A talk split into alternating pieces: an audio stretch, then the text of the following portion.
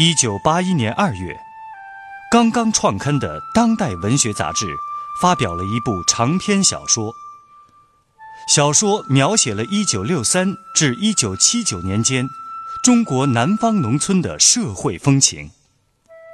作者古华把自己熟悉的南方乡村里的人和事囊括浓缩进一部小说里，与政治风云与风俗民情图画。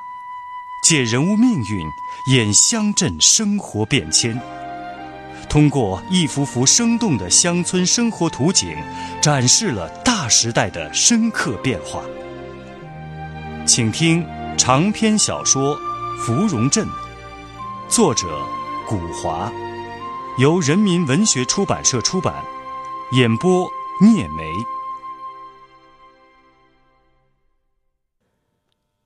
芙蓉河岸上，如今木芙蓉树不多了。人说芙蓉树老了会成芙蓉精，化作女子，晚上出来拉过路的男人。有人曾经在一个月白风清的后半夜，看见一群天姿国色的女子在河里洗澡，忽而朵朵莲花浮玉叶，忽而个个仙姑戏清波。每个仙姑啊，至少要拉一个青皮后生去配偶，难怪芙蓉河里年年热天都要淹死个把洗冷水澡的年轻人，搞得镇上那些二百五后生子们又惊又怕又喜。个别水性好、胆子大的，甚至想，只要不丢了性命，倒也不妨去会会芙蓉仙姑啊。可站在领导者的立场上，从长远利益着眼，这可是对镇上人口、民兵建设都是个威胁呀。因此啊，这河岸上的芙蓉老树，从一镇的风水，就变成了一镇迷信的根源了。后来呢，乡政府布置种蓖麻籽儿，说是可以提炼保家卫国的飞机润滑油。这镇上的小学生们就刨了芙蓉树根，点种蓖麻，既巩固了国防，又破除了迷信。这个就跟镇背后的方方湖塘，原先呢种着水芙蓉，公社化以后以粮为纲，改成了水稻田一样。不过这河岸码头边还幸存着十来株河抱大的凉粉树，树上爬满了霹雳藤。对于这十来株霹雳古树何以能够逃脱全民炼钢铸铁运动，镇上的人说法不一。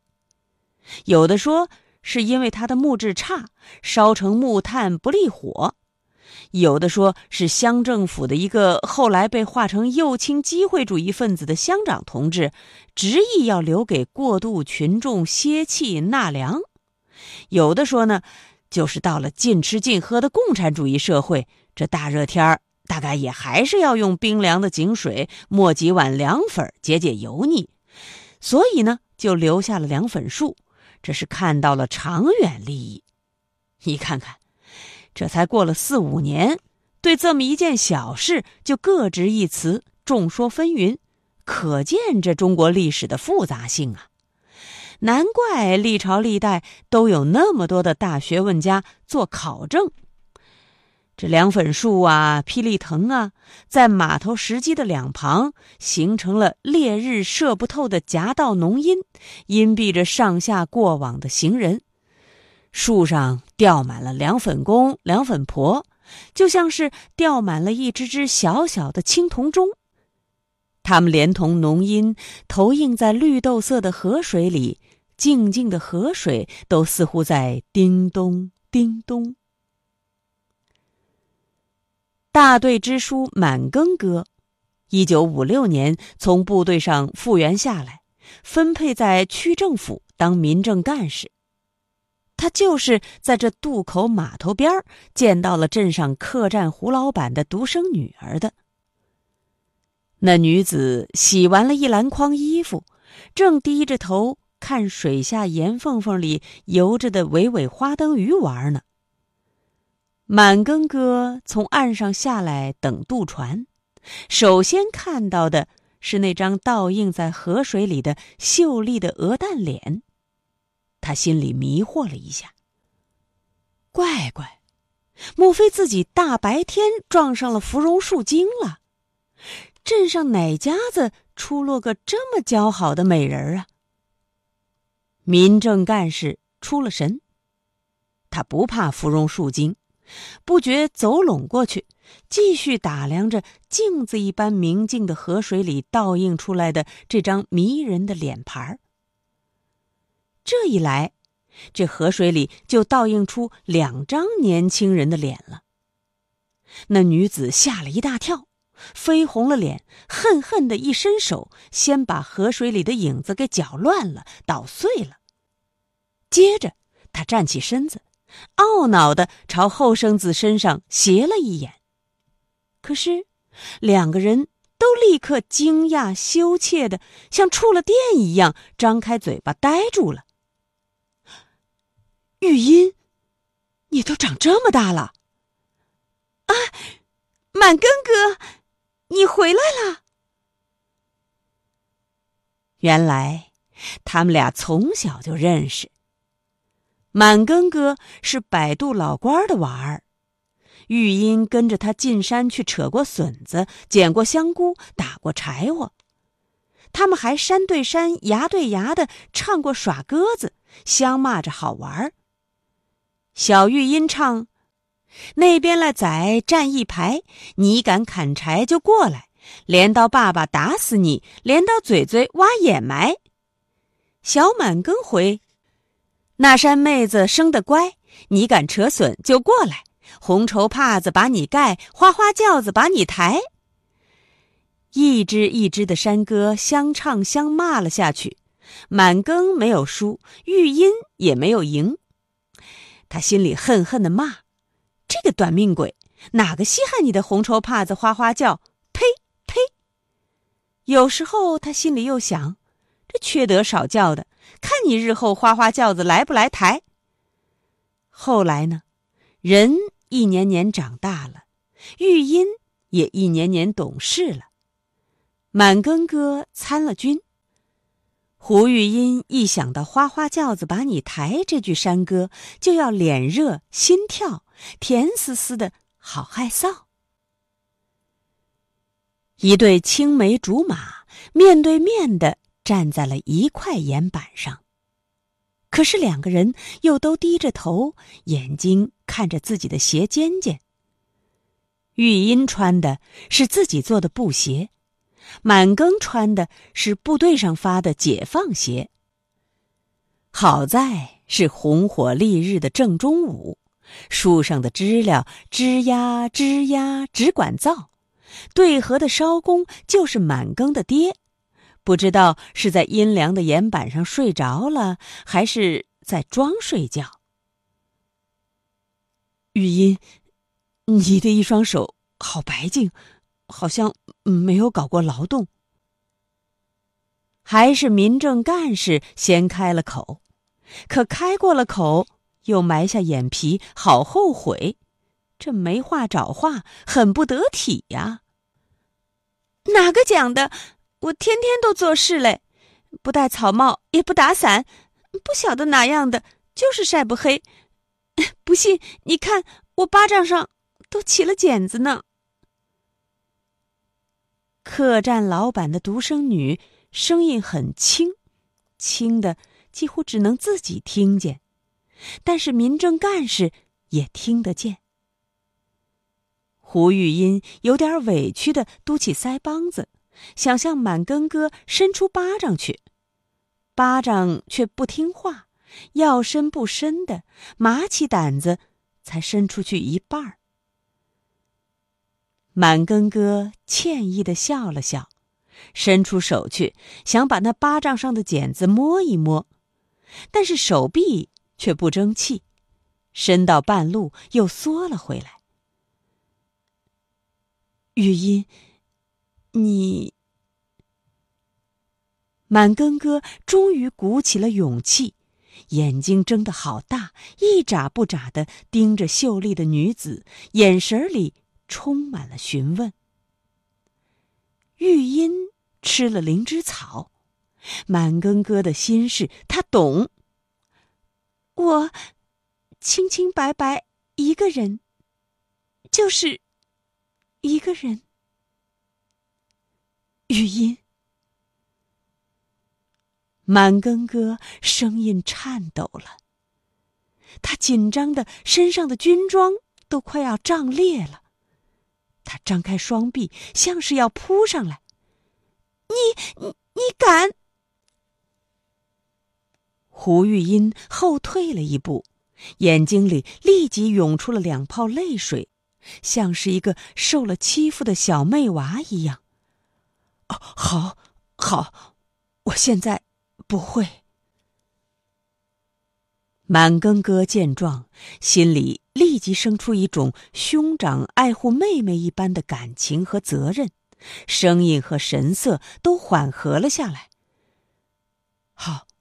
玉音，你回家去吧，老叔、婶娘在铺子里等久了，会不放心的。你先替我问候两个大人好。嗯，爹娘年纪都大了，病病歪歪的。玉音，改天我去看他们，我还要来看你。这个时候，对岸的渡船已经划过来了。胡玉音又点了点头，点的下巴都挨着了衣领口。他提起洗衣篮筐，一步一步沿着石阶朝上走，三步一回头。芙蓉镇不仅因一个时代的忠实记录而具有极高的认识价值。也因出色的艺术品格，跻身当代长篇小说的经典之列。二零一八年九月，《芙蓉镇》入选由中国作协小说选刊杂志社、中国小说学会等单位主办的中国改革开放四十年最具影响力小说。长篇小说《芙蓉镇》正在播出。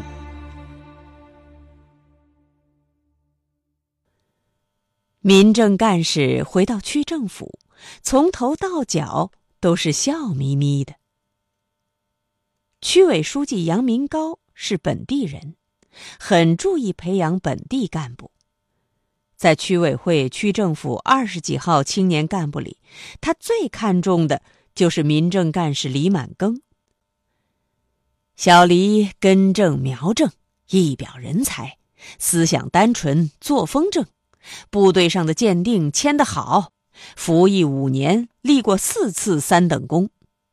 当时县委正在布置撤区并乡，杨明高要被提拔到县委去管财贸，他向县委推荐提拔小黎到山区大乡芙蓉乡当乡长兼党总支书记。县委组织部已经找李满庚谈了话，只等着正式委任了。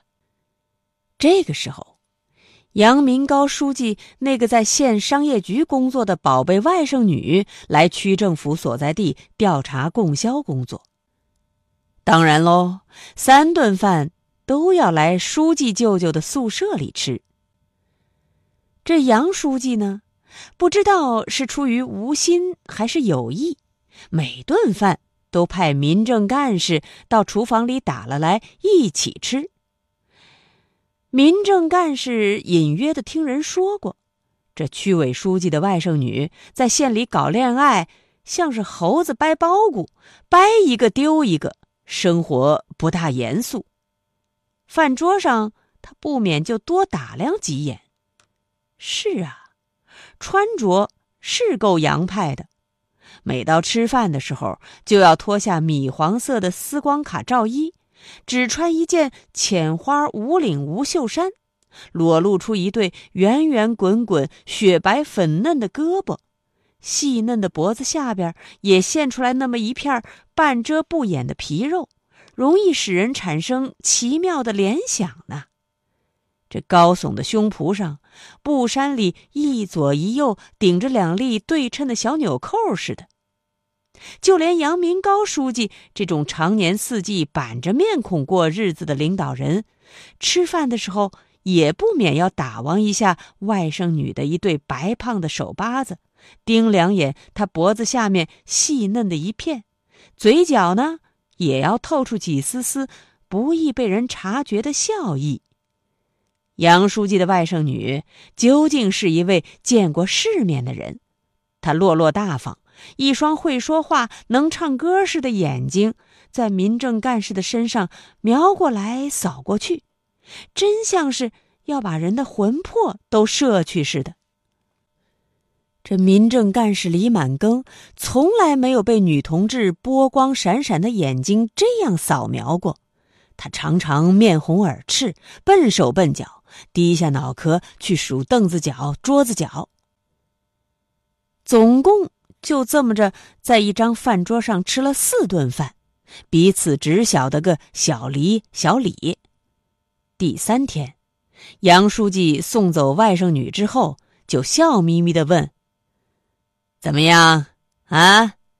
怎么样啊？”李满庚头脑不灵活，反应不过来，他一头雾水的问：“啊，杨书记，什么事啊？”什么怎么样？嗨，可真是对牛弹琴！一个二十好几的复员军人，怎么这么蠢呢？明明刚送走了一位花儿朵儿一样的人儿，他却张大嘴巴来反问舅老爷：“什么怎么样？”当天晚上，区委书记找民政干事进行了一次严肃的谈话。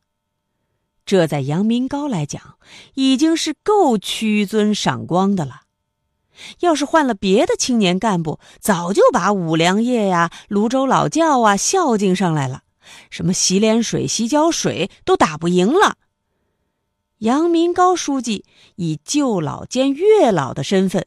还以顶头上司的权威身份，不由分说的就把两个年轻人的政治前程、小家庭生活安排详细的布置了一番。也许是出于一种领导者的习惯，他就像是在布置分派下属干部去完成某项任务一样。怎么样？啊？怎么样啊？区委书记又是上午的腔调，没想到这民政干事嘴里结结巴巴，眼睛躲躲闪闪，半天才挤出一个阴屁来。嗯，多谢首长关心，您宽我几天日子，等我好好的想想。哎呦，把区委书记给气的呀！眼睛都乌了，真要当即拉下脸来训斥一顿！狂妄自大，目无领导！你个芝麻大的民政干事，倒像是个状元爷，等着做东床驸马呢。这位民政干事利用工作之便，回了一转芙蓉镇，百度烧工的后代和客栈老板的独生女。是不是又在码头下的青岩板上会了面，打了些什么商量？这就不得而知了。当时，不晓得根据哪一号文件的规定，凡是共产党员甚至党外积极分子谈恋爱，都必须预先向党组织如实汇报情况。并且经过组织同意之后，才可以继续发展感情，以保障党员阶级成分、社会关系的纯洁性、可靠性。几天之后，民政干事老老实实、恭恭敬敬向区委书记做了汇报。啊，恭喜恭喜，看上芙蓉镇上的小西施了啊！杨明高书记不动声色，半躺半仰在睡椅里，二郎腿架起来跟脑壳一样高，正好成了个虾弓形。他手里拿着一根火柴棍儿，剔除酒后牙缝缝里的肉丝、菜屑以及诸如此类的剩余物质。民政干事的脸也红的。像熟虾公一个颜色。嗯，我我们小时候扯笋、捡香菇，那时候就认得了。啊，早就认得啊。那他家什么阶级成分呢？嗯，大概是小业主，相当于富裕中农什么的。大概，相当于，这是你一个民政干事讲的话啊！我我我，杨明高书记精神一振，从睡椅上翻坐起来。眼睛瞪得和两只二十五瓦的电灯泡似的。民政干事羞惭的无地自容，就像小时候钻进了人家的果园偷摘果子，被园主当场捉拿到了似的。我以组织的名义告诉你吧，李满庚同志，芙蓉镇的客栈老板，解放前参加过青红帮，这老板娘就更复杂了。她在一个大口岸上当过妓女，你该明白了吧？啊，妓女的妹娃才会那样娇滴妖艳。杨明高书记又半躺半仰到睡椅里去了。在本地工作了多年，四乡百姓。大凡出身历史不大干净，社会关系有个一零半爪的，他心里都有个谱，有一本阶级成分的账。民政干事耷拉着脑壳，只差没落下泪来了。小黎呀，根据婚姻法，搞对象你有你的自由，但是党组织也有党组织的规矩。你可以选择，要么保住党籍，要么去讨客栈老板的小姐做老婆。杨明高书记例行的是公事，讲的是原则。当然了，他一个字儿也没有再提到自己那熟透了的水蜜桃似的亲外甥女。您刚才听到的是长篇小说《芙蓉镇》。作者古华，由人民文学出版社出版，演播聂梅，感谢您的收听。